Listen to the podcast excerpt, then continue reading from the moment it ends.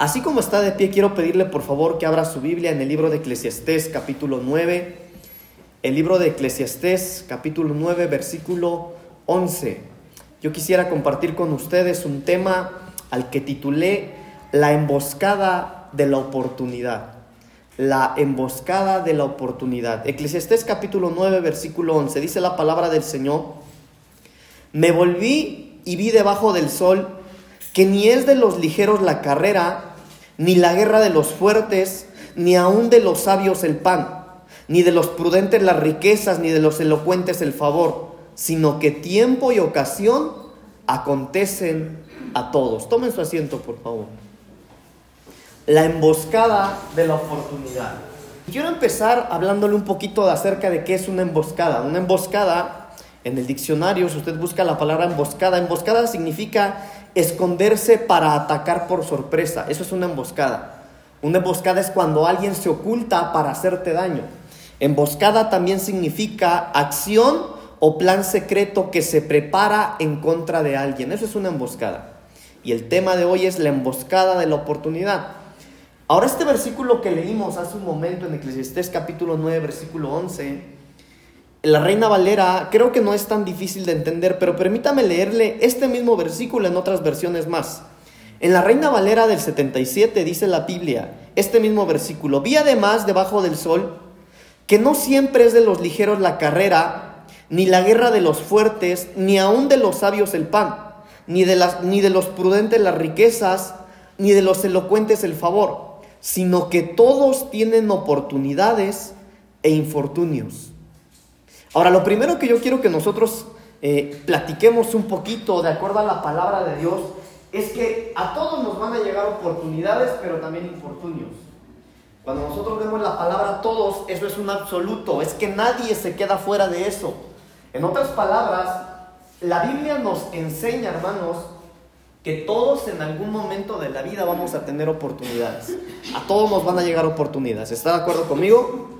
Pero también todos vamos a tener infortunios. En otras palabras, vamos a tener buenos días, eh, días buenos, perdón, pero también días malos. Así que cuando nosotros tenemos días malos, tenemos que recordar que esos días malos fueron creados también por el mismo Dios bueno que siempre nos da buenos días. Entonces la Biblia dice, hermanos, eh, que todos en algún momento vamos a tener oportunidades, todos y no podemos excusarnos en nada. Ahora, déjeme leerle este mismo versículo en la nueva traducción viviente y dice, observé algo más bajo del sol. El corredor más veloz no siempre gana la carrera y el guerrero más fuerte no siempre gana la batalla. Los sabios a veces pasan hambre, los habilidosos no necesariamente son ricos y los bien instruidos no siempre tienen éxito en la vida. Todo depende de la suerte de estar en el lugar correcto en el momento oportuno. Estoy leyendo el mismo versículo en distintas versiones. Ahora, yo quisiera que analizáramos quién escribió esta, esta parte de la Biblia. Esta parte de la Biblia, lo que acabamos de leer, lo escribió Salomón. Aquel hombre que le pidió algo a Dios, el Señor le dijo, pídeme lo que tú quieras. Y él pidió una cosa, sabiduría. Señor, dame sabidurías para saber guiar a tu pueblo. Y Dios se la concedió. Si alguien tuvo sabiduría en la Biblia después de nuestro Señor Jesucristo, fue este hombre. Salomón. Y uno de los consejos de este, de este sabio de la Biblia, fíjese, una de las cosas que él mencionó fue lo siguiente. Todos vamos a tener oportunidades en esta vida. Nadie jamás podrá decir al final de su vida, es que yo no hice nada porque nunca tuve la oportunidad. No es así. La Biblia dice que todos vamos a tener oportunidades, todos. Pastor, a mí no me ha llegado ninguna hasta el día de hoy. Te va a llegar. ¿Por qué? Porque la Biblia dice. Algunos tal vez podrían creer que no les llegó la oportunidad porque no estuvieron alertas o atentos y la oportunidad se les pasó. Pero miren lo que dice la Biblia. La Biblia dice que los veloces no siempre llegan primero. Algunos podrían pensar y decir, bueno, es que ellos pueden porque nacieron en una familia pudiente. Yo apenas si tengo papá o mamá. Pero eso no es excusa. Todos tendremos oportunidades. La Biblia también dice, aún los sabios pasan hambre. Porque puede que seas muy sabio, pero a veces la sabiduría, tanta sabiduría, daña y te puede llevar a un fracaso. También la Biblia dice, los habilidosos no siempre son ricos. Pastor, pero ¿cómo quiere que me vaya bien? Si mire, a aquel todo se le da. Sabe hacer esto, sabe hacer lo otro, emprende y le va bien. Intenta algo y también le va bien. Yo siento que a mí no me va bien. Pero la Biblia dice que los habilidosos no siempre son ricos, porque todos vamos a tener oportunidades. Y después dice, y los bien instruidos no siempre son exitosos. No es cuánto sabes, es cuánto vives. A veces nosotros podríamos estar afanados por conocer demasiado de la Biblia, pero vivir muy poco.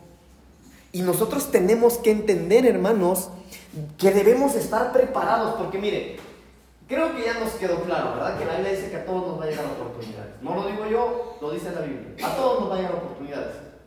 Pero es necesario que nosotros conozcamos de la palabra del Señor para que cuando lleguen las oportunidades, nosotros sepamos aprovecharlas. ¿Cómo se llama el tema? Porque a veces las oportunidades son una emboscada en contra nuestra.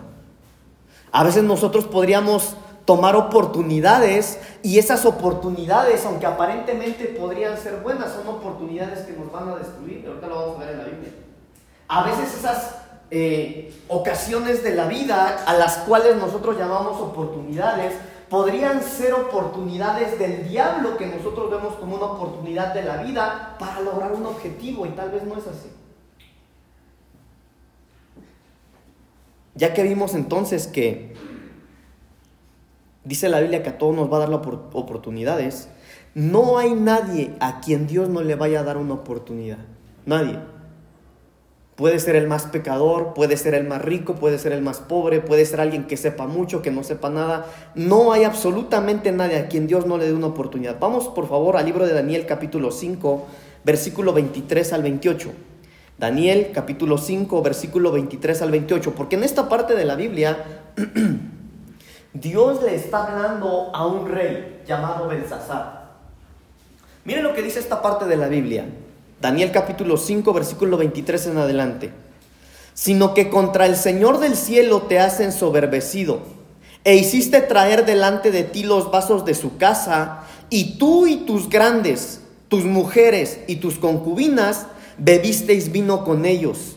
Además de esto, diste balanza a dioses de plata y oro, de bronce, de hierro, de madera y de piedra, que ni ven, ni oyen, ni saben y al Dios en cuya mano está tu vida y cuyos son todos tus caminos, nunca honraste. Entonces de su presencia fue enviada la mano que trazó esta escritura, y la escritura que trazó es Mene, Mene, Tekel, Uparsin. Esta es la interpretación del asunto. Mene, contó Dios tu reino y le ha puesto fin. Tekel, pesado has sido en balanza y fuiste hallado falto. Eh, Sí, y después dice, tu reino ha sido roto y dado a los medos y a los persas. ¿Sí dice eso su Biblia, hermanos? Ok, mire. Entonces yo quise poner este versículo porque yo quiero que a nosotros, que nosotros hoy salgamos de este lugar, hermanos, sabiendo que el favor de Dios está sobre nosotros. Que no importa cuán bueno o cuán malo seamos, Dios nos va a dar oportunidades a todos. Todos. Todos, hermanos, los que estamos aquí hoy, ¿cuántos quisieran que Dios les diera oportunidades a ustedes? Bueno, Dios se las va a dar, Dios se las quiere dar. Lo dice la Biblia. La Biblia dice que a todos Dios nos da oportunidades. Incluso quise poner, repito una vez más, este versículo, porque aquí hablamos acerca de un rey llamado Belsasar. Y miren qué fue lo que este rey hizo. La Biblia dice que él tomó los vasos del templo los cuales eran utensilios del templo que estaban consagrados específicamente para usarse en las cosas santas. Y este rey tomó utensilios santos para usarlos con sus amigos, con sus mujeres. Hizo un mal uso de las cosas santas. Sin embargo, la Biblia dice, cuando usted lee antes del versículo 23, usted va a encontrar que Dios le dio una oportunidad también al rey. A pesar de que este rey, repito una vez más hermano, tomó lo santo de Dios y le dio un mal uso, Dios, el amor a Dios hermano, Dios en su amor le dio una oportunidad al rey. La cuestión fue que el rey no aprovechó esa oportunidad. Entonces, hermano, por eso le deseo ya su momento, es necesario que nosotros sepamos que siempre vamos a tener oportunidades de Dios. De repente cuando nosotros tenemos que participar de la cena del Señor, no lo hacemos porque decimos, bueno, no. Y nos sentimos sucios, completamente sucios, de tal manera que uno dice, bueno, no, la verdad que yo no voy a participar porque estoy mal. Y le quiero decir algo. La realidad es que todos estamos mal a la hora de participar en la cena del Señor. Porque nadie es digno de participar de la carne y de la sangre del Hijo de Dios. Lo que pasa es que de repente a nosotros nos fue mal enseñado que había que presentarse santo para participar del pan y el vino. Y la verdad es que la santidad la vamos a adquirir hasta que estemos ahí en el cielo. En otras palabras, hermano, nosotros siempre vamos a estar necesitando las oportunidades de Dios. Ahora, la palabra oportunidad significa lo siguiente. Oportunidad es el momento exacto para realizar o conseguir algo. Eso es lo que significa la palabra oportunidad. Pero etimológicamente, la palabra oportunidad, escuche esto hermano, porque es interesante. La palabra oportunidad en, su etimología eh, es de origen latín que es la palabra oportunitas. Pero es una palabra formada por op, que significa antes, y portus, que expresa puerto, que quiere decir puerto. ¿Y sabe de qué está hablando aquí, hermano? A lo que se refiere en esta palabra es una frase que explica las diversas opciones que tiene un marinero o un navegante al momento de llegar una vez más a un puerto seguro. Te lo explico. Oportunidad. Op, que significa antes, y portus, que significa puerto. Y de lo que está hablando aquí, hermanos, es de la oportunidad es de aprovechar el tiempo de un marinero mientras está en un puerto, mientras está pisando tierra para adquirir, para hacer, para comprar, para vivir, antes de que vuelva a navegar otra vez, porque tal vez falte mucho para volver a llegar a un puerto seguro. Eso es lo que quiere decir la palabra oportunidad. De ahí viene el original de la palabra oportunidad. Ok, entonces la oportunidad es el momento exacto para hacer o realizar algo. Eso es una oportunidad. Ya lo entendimos, ¿verdad? Va. Pero entonces, le mencionaba yo hace ratito, las oportunidades a veces pueden ser una emboscada para nosotros. Por ejemplo, resulta que usted, mire, déjeme empezar desde lo más pequeño, ¿no? Resulta que usted de pequeño iba a meter a su hijo al kinder pero por alguna razón se tuvo que mover de ciudad o de estado, no, no pudo estudiar.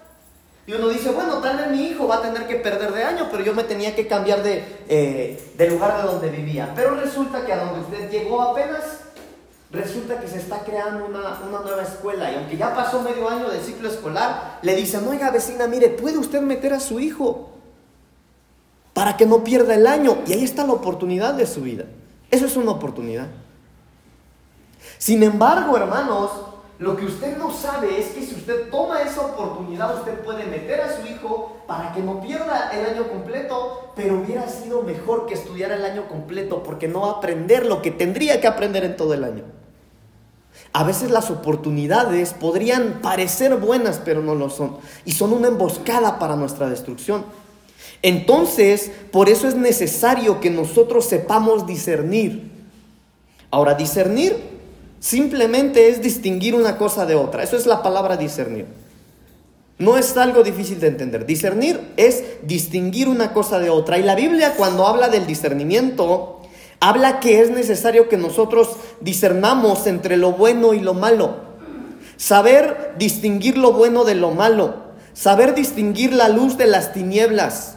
Saber distinguir la mesa del Señor y la mesa de los demonios saber distinguir lo santo de lo profano, saber distinguir lo santo, perdón, la bendición de la maldición. Pero también la Biblia nos habla de saber discernir en las oportunidades. Mire, le voy a platicar algo que tal vez algunos se van a identificar.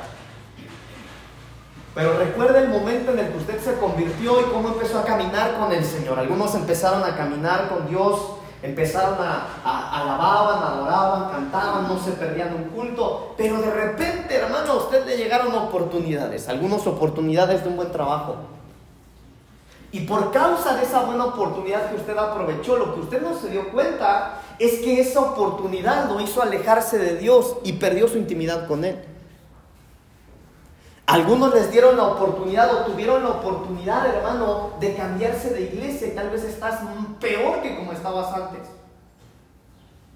Algunos tuvieron la oportunidad, hermano, eh, de estudiar algo que lejos de acercarlos a Dios los alejó de Él.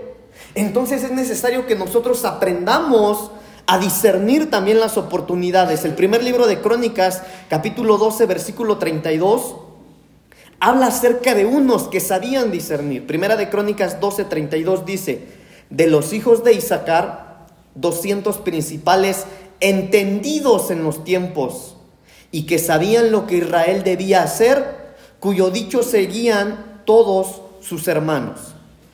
Ahora, quiero decirles que este versículo habla de hombres de una tribu que era la tribu de Isaacar, pero la Biblia dice específicamente de ellos que ellos eran entendidos en los tiempos. Ellos sabían discernir. Ellos sabían diferenciar una cosa de otra. Y esta palabra entendidos significa capacidad, habilidad y experiencia. ¿Experiencia de qué? Capacidad de qué? Habilidad de qué? De saber diferenciar una cosa de otra. Ahora, tal vez voy un poquito rápido porque eh, quisiera llegar al punto al que el Señor me llevó mientras yo estudiaba esto, pero la Biblia nos enseña algo. La Biblia nos enseña una fórmula. La Biblia dice, hermanos, mas buscad primeramente el reino de Dios y su justicia, y todo os será añadido. Si una cosa eh, es nuestra responsabilidad, si algo Dios nos indicó a usted y a mí hacer acá en la tierra es buscar su reino, buscarlo a Él. Y una vez que nosotros lo busquemos, entonces Él va a hacer el resto. El resto es la añadidura. Pero mientras nosotros no estemos buscando el reino de Dios y busquemos nosotros la añadidura, entonces estaríamos haciendo mal. ¿Están de acuerdo conmigo? ¿Sí? ¿Los de allá atrás están de acuerdo? ¿Sí? Bueno, no se me duerma, por favor. Mire, entrémosle. Es necesario que nosotros tengamos entonces el Espíritu de Dios para discernir las oportunidades. No voy a profundizar en esto, pero en Isaías capítulo 11, versículos 1 y 2, se encuentran los siete espíritus de Dios.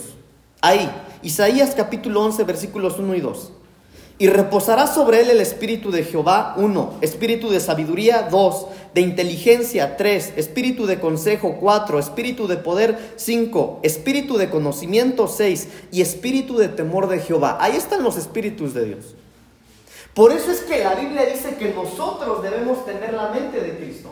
Porque si nosotros nos llegan las oportunidades, si no tenemos el Espíritu de Dios dentro de nosotros, nuestras oportunidades, o podríamos nosotros tomar oportunidades que se están preparando como una emboscada en contra nuestra. Le voy a dar un ejemplo. El ejemplo más conocido. Génesis capítulo 3 versículos 6 al 9. Ahí en esta parte de la Biblia es una de las cosas que todos sabemos de la, de la Biblia. En esta parte de la Biblia, la Biblia relata la historia cuando Eva tuvo una conversación con la serpiente. Vamos a leerlo. Génesis capítulo 3 del 6 al 9. Y vio la mujer que el árbol era bueno para comer y que era agradable a los ojos y árbol codiciable para alcanzar la sabiduría y tomó de su fruto y comió, y dio también a su marido, el cual comió así como ella. Entonces fueron abiertos los ojos de ambos y conocieron que estaban desnudos. Entonces cosieron hojas de higuera y se hicieron delantales, y oyeron la voz de Jehová Dios que se paseaba en el huerto al aire del día, y el hombre y su mujer se escondieron de la presencia de Jehová Dios entre los árboles del huerto. Mas Jehová Dios llamó al hombre y le dijo, ¿dónde estás tú? Ok, Aquí quiero que hablemos de este ejemplo. La emboscada de las oportunidades.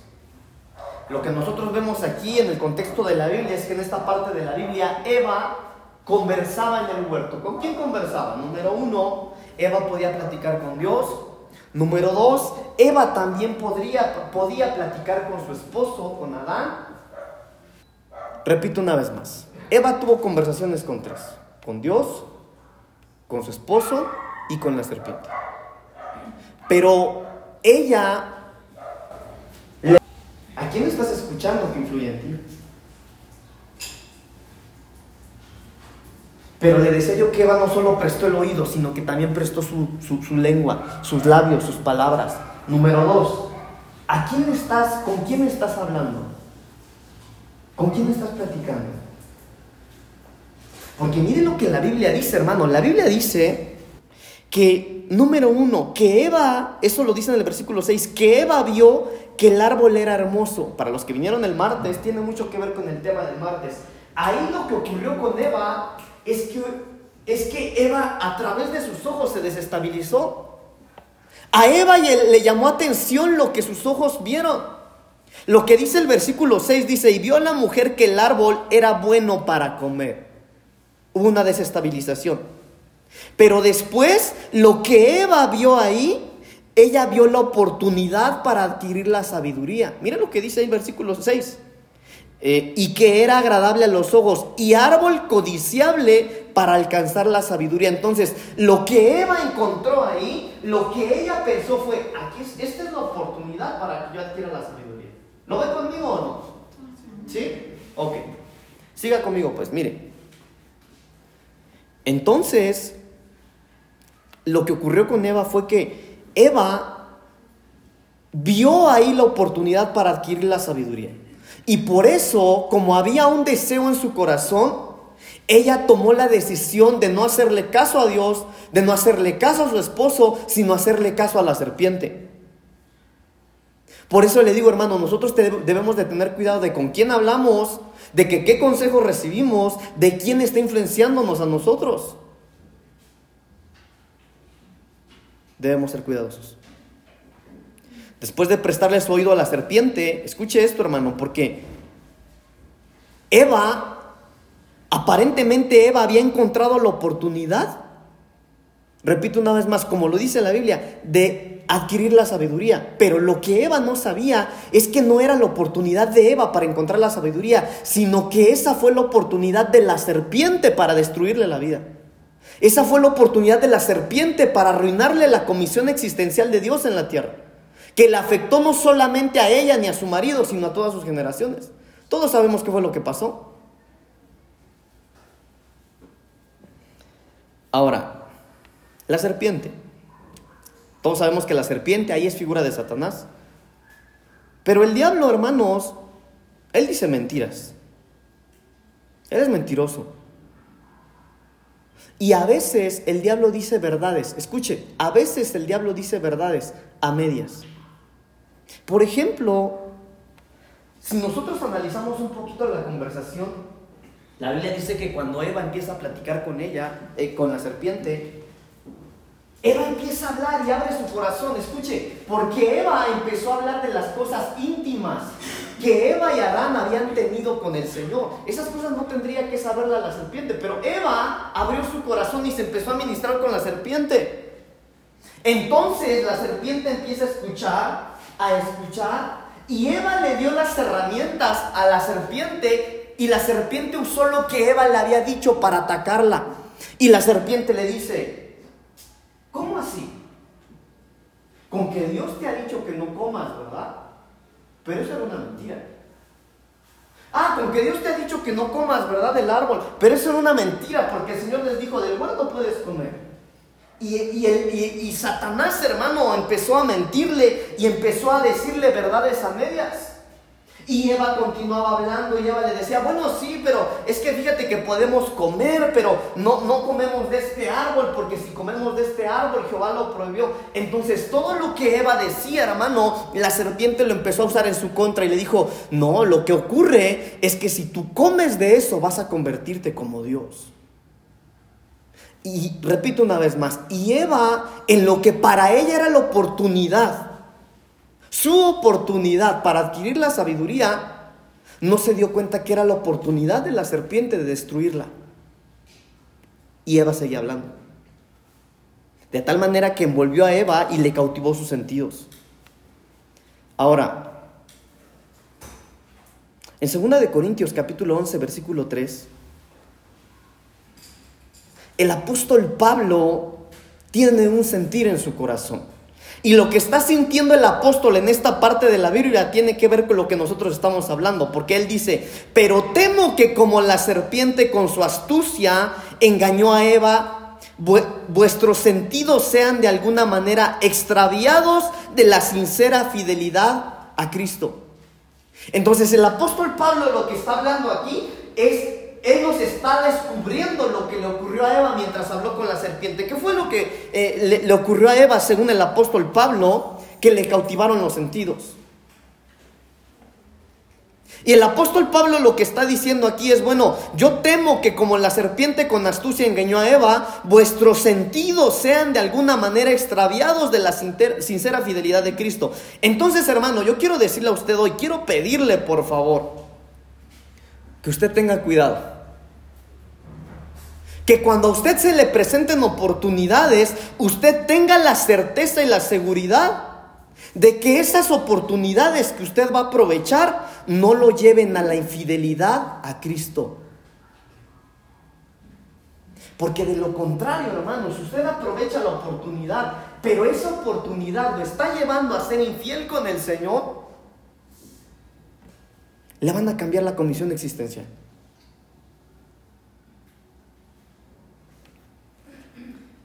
Pastor, mire, voy a poner un empleo y, y, y su empleo, pero si usted al poner el empleo, hermano, no le es fiel al Señor, se aleja de Dios, podría ser que le esté ocurriendo lo que a Eva por escuchar a la.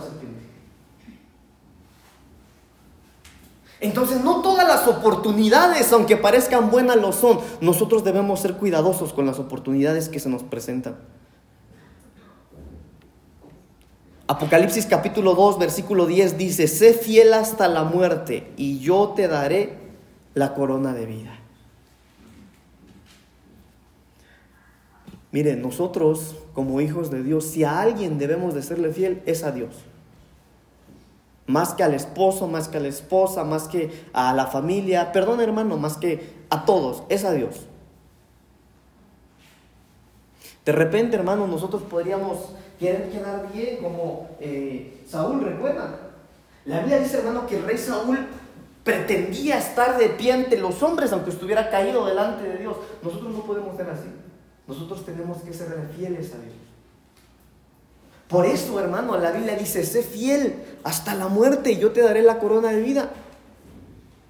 La fidelidad no es por un rato. Algunos que no supieron discernir. Por ejemplo, en 1 Corintios capítulo 11, versículo 29, encontramos algunos, eh, a un tipo de gente que no supieron discernir. Y, yo quisiera, hermanos, eh, tocar algunos ejemplos. En algunos voy a ir rápido porque quiero llegar al punto principal de este mensaje. Pero en 1 Corintios 11, 29 la Biblia dice, porque el que come y bebe indignamente sin discernir el cuerpo del Señor, juicio come y bebe para sí. Aquí están algunos de la iglesia que no saben discernir el cuerpo del Señor. No voy a hablar de esto. En Mateo capítulo 16, versículo 3 hay otro tipo de personas que no supieron discernir. Mateo 16, 3 dice, y por la mañana Hoy habrá tempestad porque tiene arreboles el cielo nublado. Hipócritas, que sabéis distinguir el aspecto del cielo, mas las señales de los tiempos no podéis.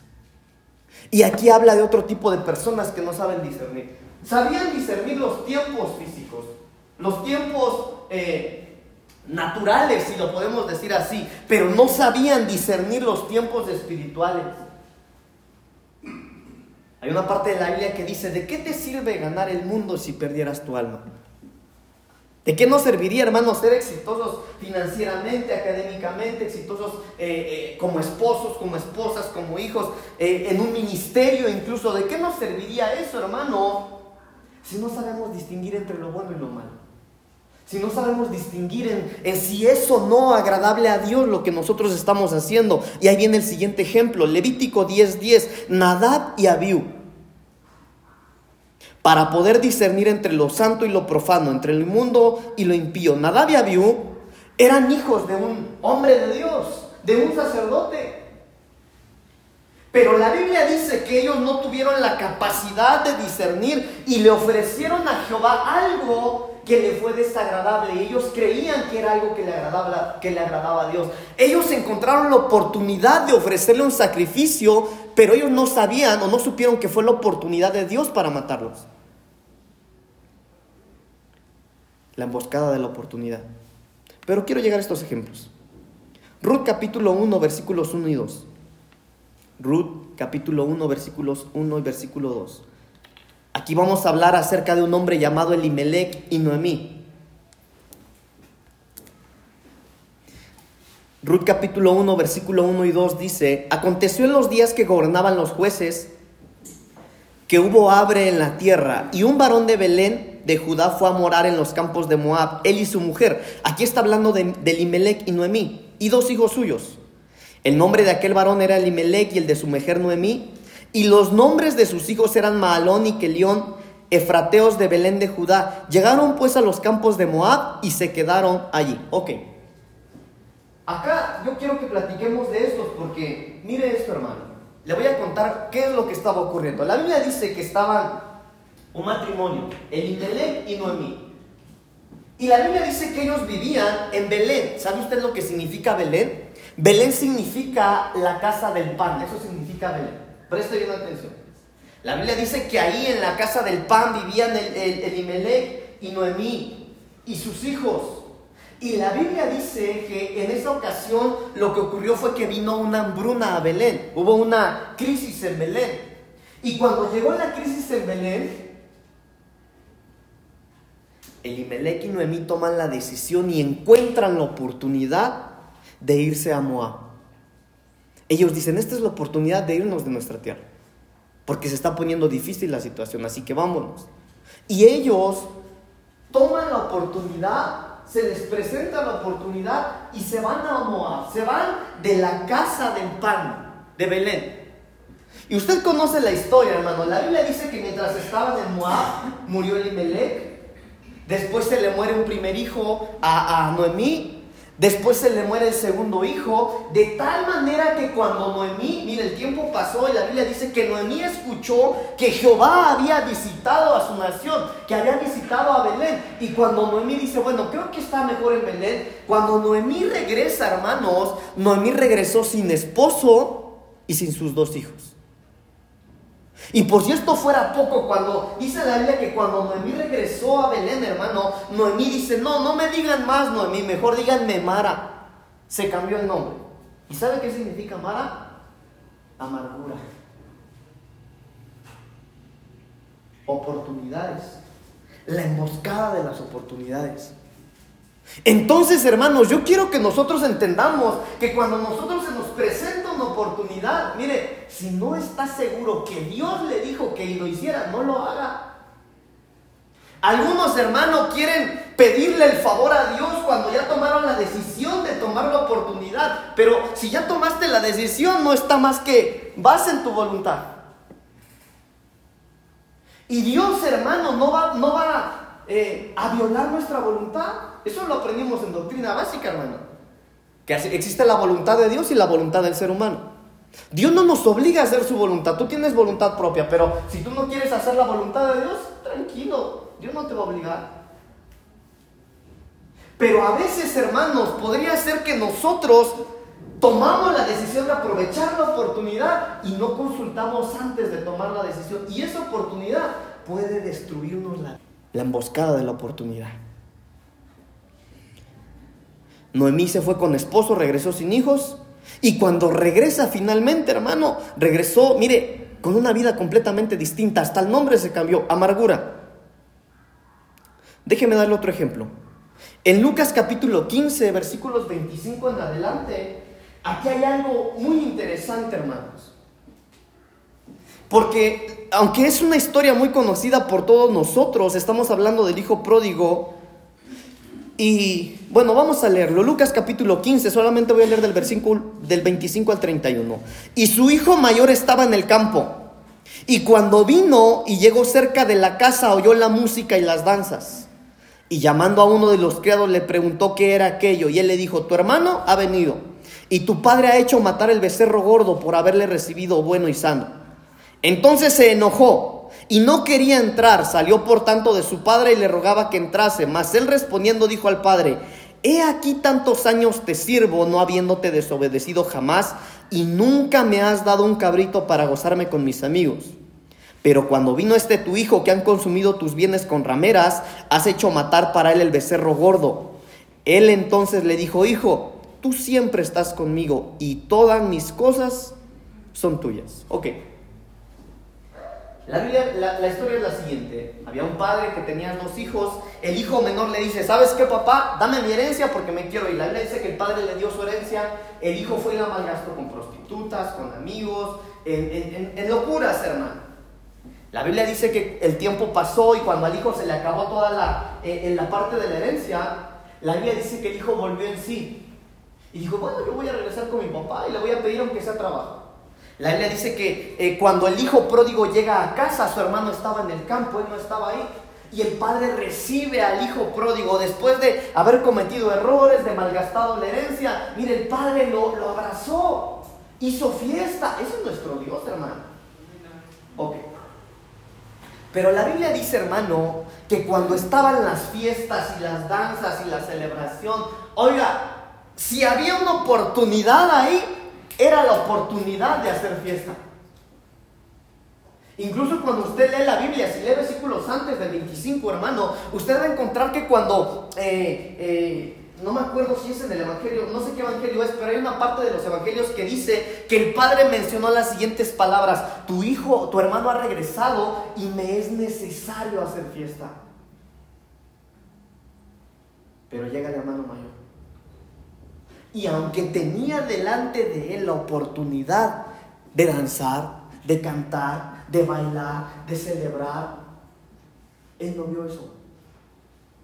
Él ahí vio la oportunidad de quejarse. Él vio la oportunidad de lamentarse, de reclamar. Si tú no disiernes las oportunidades, no te vas a poder sentir bien nunca.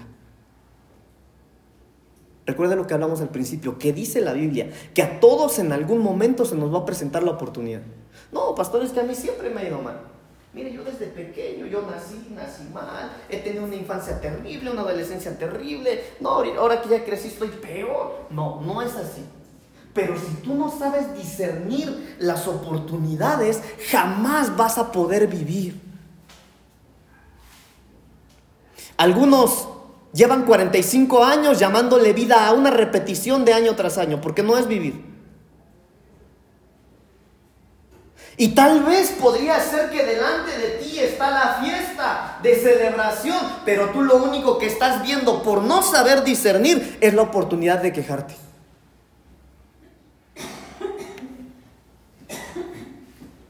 Mire hermano, acá en la iglesia, en esta casa hay fiesta. Hay fiesta. ¿Cuántos lo saben?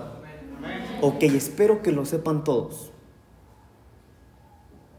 Porque algunos teniendo la oportunidad de hacer fiesta, están como el hijo mayor.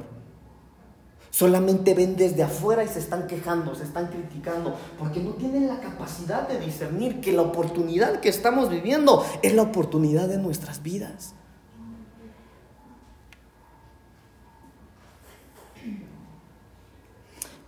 El error del hijo mayor fue que él empezó a ver a los demás.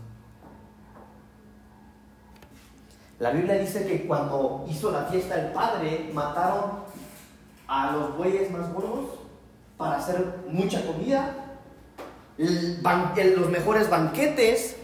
El padre estaba dispuesto a gastar, hermanos. Porque la Biblia dice que cuando yo el hijo pródigo dijo, pónganle los mejores vestidos, vuelvan a ponerle anillo. Y cuando el hijo mayor le reclama, le dice, hey, si todo lo que tengo es tuyo. Pero aún con eso, hermano, el hijo mayor no supo discernir la oportunidad de hacer fiesta y lo único que hizo fue lamentarse, fue quejarse. Nosotros no podemos ser así. Deja de mirar a los otros. Deja de ver a los demás. Deja de ver al pastor, a los hermanos, a los hermanos mayores, a los hermanos pequeños. Mírate tú. Y no estoy hablando de que critiquemos, hermano, no. Estoy hablando de que veamos la oportunidad que Dios nos está poniendo al frente para danzarle, para alabarle, para cantarle con libertad, con alegría. Estoy seguro, hermano, que todos hemos tenido a veces problemas, dificultades en la vida, pero si estás en la casa de Dios, quiero decirte que la Biblia dice que en donde está el Espíritu de Dios, ahí hay libertad. Pero algunos están como el hijo mayor. Cuando está la oportunidad de celebrar y de hacer fiesta, lo único que están haciendo es mirar a los otros. Y no podemos ser así.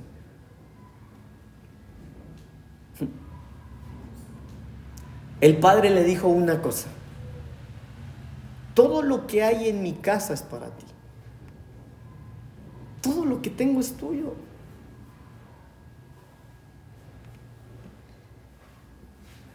Amados,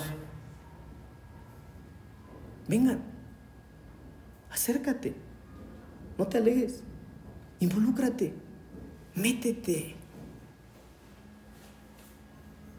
Disfruta de la fiesta de la casa. Disfruta de los manjares que hay en la casa.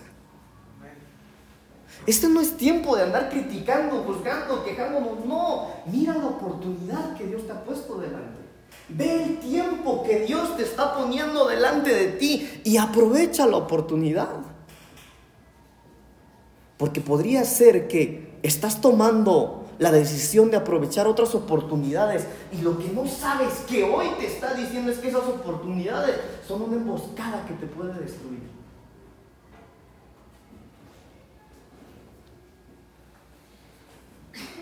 Esta es la oportunidad de que nosotros celebremos fiesta. Mire, yo quiero decirle algo como pastor. Le voy a poner una escena. Imagínese que usted no está sentado aquí. Imagínese que usted hoy no vino al culto pero que está escuchando esta predicación en las redes sociales, así como la escuchan los hermanos, los que están escuchando ahorita. Y de repente usted está oyendo lo que yo estoy diciendo ahora. Usted no está aquí, ¿sale? Es un ejemplo. Usted no está aquí. Pero yo le voy a decir lo siguiente. Repito, usted no está aquí, usted lo está escuchando. Esta iglesia está viviendo de los mejores tiempos en su historia. Vive Dios lo que le estoy diciendo. Nosotros como casa ministerial estamos viviendo tiempos ricos, deliciosos, fiesta. Celebramos, hermano, matamos el becerro más gordo. Aquí le hacemos culto al Señor. Algunos danzan, cantan, brincan, aplauden, chiflan. No seas como el hijo mayor. Involúcrate. Que nada te haga perder lo que está ocurriendo en la casa.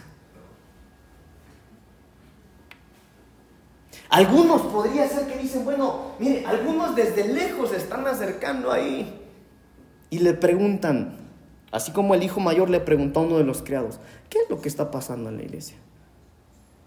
Ah, lo que ocurre es que llegó tu hermano y tu papá mandó a hacer fiesta.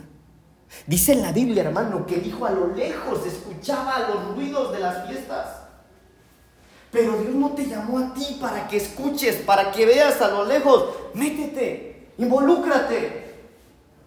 Hermanos, algunos de ustedes yo ya no sé ni cómo hablarles porque no se involucran. Pero algo sí sé. Que si tú no aprovechas esta oportunidad, el tiempo se te puede ir. Y algunos por no aprovechar esta oportunidad pueden aprovechar otras que los va a destruir. Pero hoy el Señor está evidenciando el plan del enemigo en este lugar. ¿Qué vas a hacer? Póngase de pie, por favor. Si hay una oportunidad delante de nosotros, es la oportunidad de hacerle fiesta al Señor. Es la oportunidad de meternos en las fiestas, hermanos.